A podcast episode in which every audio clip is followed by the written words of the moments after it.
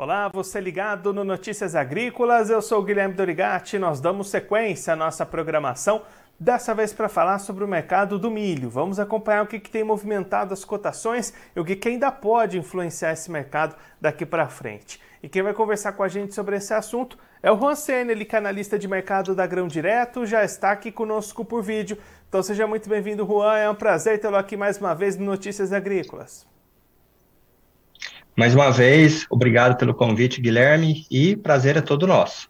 Juan, vamos começar olhando para o milho lá em Chicago, né, a Bolsa Norte-Americana, uma semana movimentada para as cotações internacionais. A gente teve questões financeiras, teve novas vendas de exportação dos Estados Unidos. O que está movimentando os preços lá nessa semana que vai se encerrando com viés de alta em Chicago? Você falou é, muito bem detalhado, Guilherme. Se tem uma palavra que a gente pode detalhar, é, refletir ou destacar nesse momento é volatilidade, né, lá para o mercado de Chicago. Então, temos mercado financeiro, temos os fundamentos principais do milho também influenciando nesse momento, mas podemos resumir principalmente é, no sentido dos fundamentos do milho, em que temos uma, é, um acordo que ainda está em negociação sobre a renovação lá do da exportação envolvendo a Rússia e a Ucrânia. É, o segundo ponto, evolução do plantio é, no Brasil, que afeta mais o mercado interno. E um terceiro ponto que eu elencaria seria a, mais uma redução de produção, pelo menos uma estimativa lá da Argentina, é, que foi apontada pela Bolsa de Buenos Aires ontem, né? Então, temos aí um mercado com bastante informações e com bastante especulação nesse momento.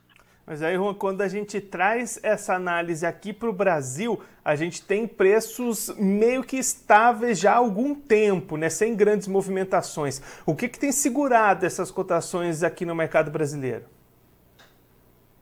O que tem segurado, na minha opinião, ainda é a alta expectativa de produção de uma segunda safra de milho, que, por sinal, se encontra atrasada no, em relação ao plantio em várias regiões do país e tem sério risco climático, né, a partir de agora, de não termos uma produção, uma estimativa adequada é, que atenda a expectativa do mercado nesse momento. Então, ainda temos bastante indefinição no mercado para que possa ainda ser definido daqui para frente, Guilherme.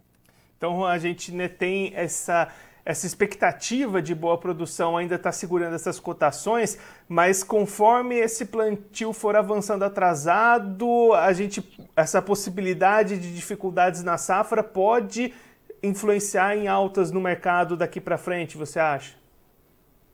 Acredito que sim. É, ainda existe uma, um clima favorável para a continuidade desse plantio, então, até então, sem nenhum tipo de problema, até mesmo é, o plantio que está sendo executado fora da janela ideal, ele está se desenvolvendo bem, porém, temos dois meses cruciais à frente, né, à frente aí, que vai é, estipular de forma mais concreta, vai trazer para a gente como que vai ficar a continuidade desse desenvolvimento da segunda safra. Então, teremos um, um pico de colheita entre julho e agosto, porém, antes disso, é, principalmente em, em, desenvolvimentos específicos do milho, é, é, precisa de, dessa continuidade de chuva, dessa favorabilidade climática é, nos dois meses subsequentes.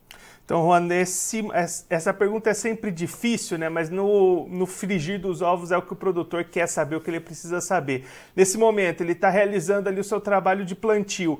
É o momento de buscar oportunidades de mercado, de aproveitar.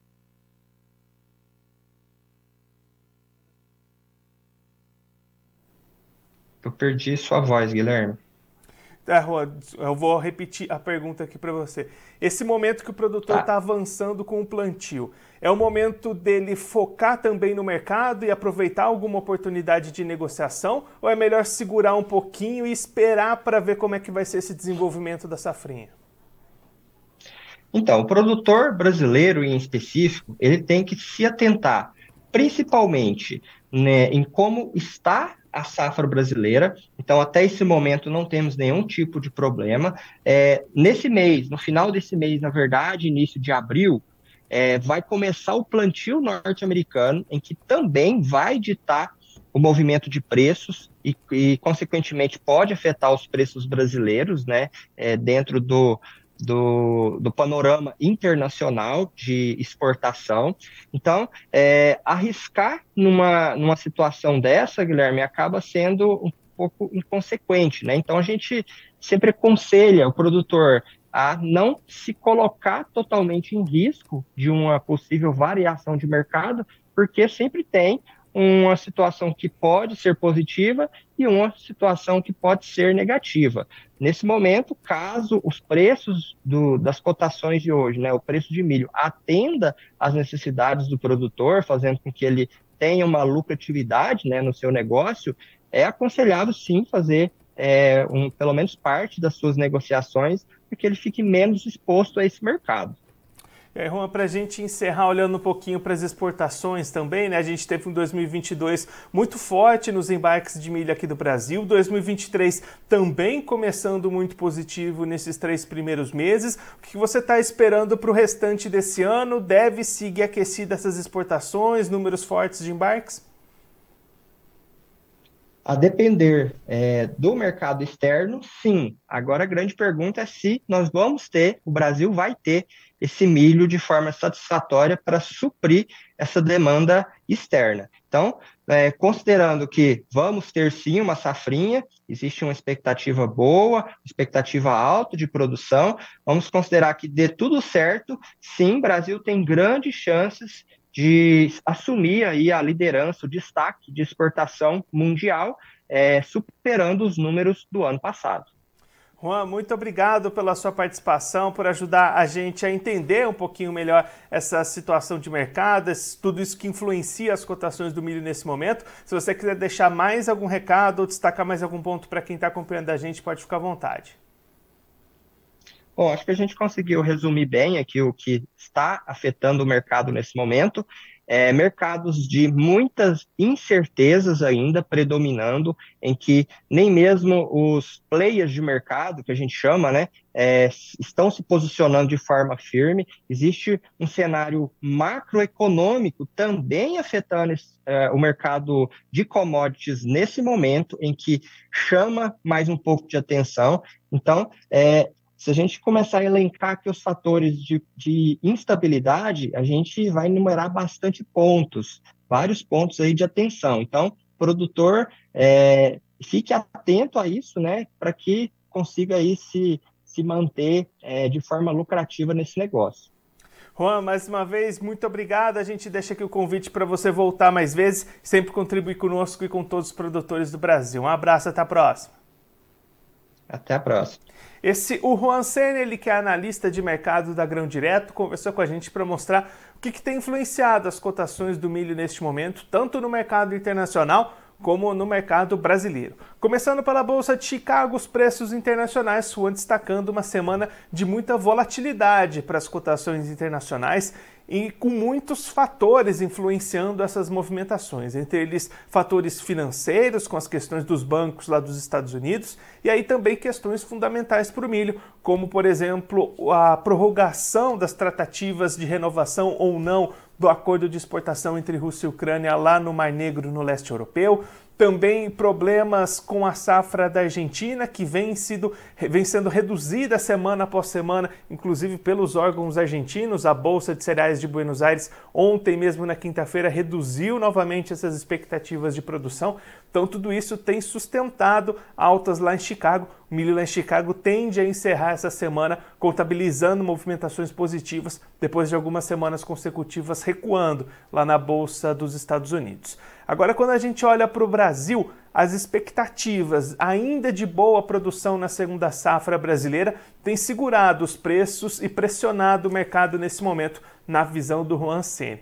Ele destacando que os atrasos de plantio e as possíveis dificuldades de desenvolvimento dessa segunda safra ainda não foram contabilizadas pelo mercado, então, conforme esse plantio vá continuando atrasado e conforme os problemas de desenvolvimento das lavouras possam ir aparecendo, é possível que os preços voltem a subir e o mercado reaja aqui no Brasil também para as cotações nacionais, mas isso, claro, vai depender do desenvolvimento da segunda safra, até por isso o Juan destacando, os próximos dois meses de muita importância para o produtor brasileiro acompanhar as movimentações climáticas, como é que isso vai influenciar o desenvolvimento das suas lavouras de milho desta safrinha. Agora, antes da gente encerrar, vamos verificar como é que estão as cotações do milho neste momento nas bolsas, começando pela Bolsa de Chicago, a CBOT. Você já está vendo aí na tela movimentações de alta para o milho lá em Chicago, conforme o Juan já destacou aqui para a gente. Contrato maio 23 valendo 6 dólares e 34 centos o bushel, alta de 2 pontos. Julho 23 valendo 6 dólares e 18 centos o bushel, alta de 2 pontos. Setembro 23, 5 e 68 centos o bushel, alta de 0,50 pontos. E o dezembro 23 valendo 5 dólares e 59 centos o bushel, alta de 1,25 pontos. Agora a Bolsa Brasileira B3, conforme o Rua também comentou com a gente, pressionada, leves quedas nesta sexta-feira, Contrato maio 23 valendo R$ 86,40 a saca, com queda de 0,40%. Julho 23 valendo R$ 86,89 a saca, queda de 0,24%. Setembro 23 valendo R$ 85,67 a saca, alta de 0,01%. E o novembro 23 valendo R$ 87,96 a saca, queda de 0,05%. Agora eu vou ficando por aqui, mas você aproveite para se inscrever no canal do Notícias Agrícolas no YouTube. Por lá você pode acompanhar os nossos vídeos, as nossas entrevistas. Também deixe o seu like, mande a sua pergunta, o seu comentário. Interaja conosco e com a nossa programação. Você também pode clicar no sininho, assim você ativa as notificações e fica sabendo de todas as novidades do Notícias Agrícolas. Eu vou ficando por aqui, mas a nossa programação volta daqui a pouquinho. Então continue ligado no Notícias Agrícolas.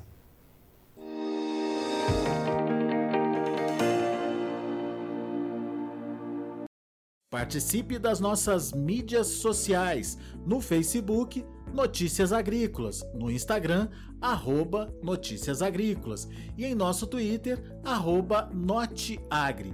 E para assistir todos os vídeos, se inscreva no YouTube, na Twitch, no Notícias Agrícolas Oficial.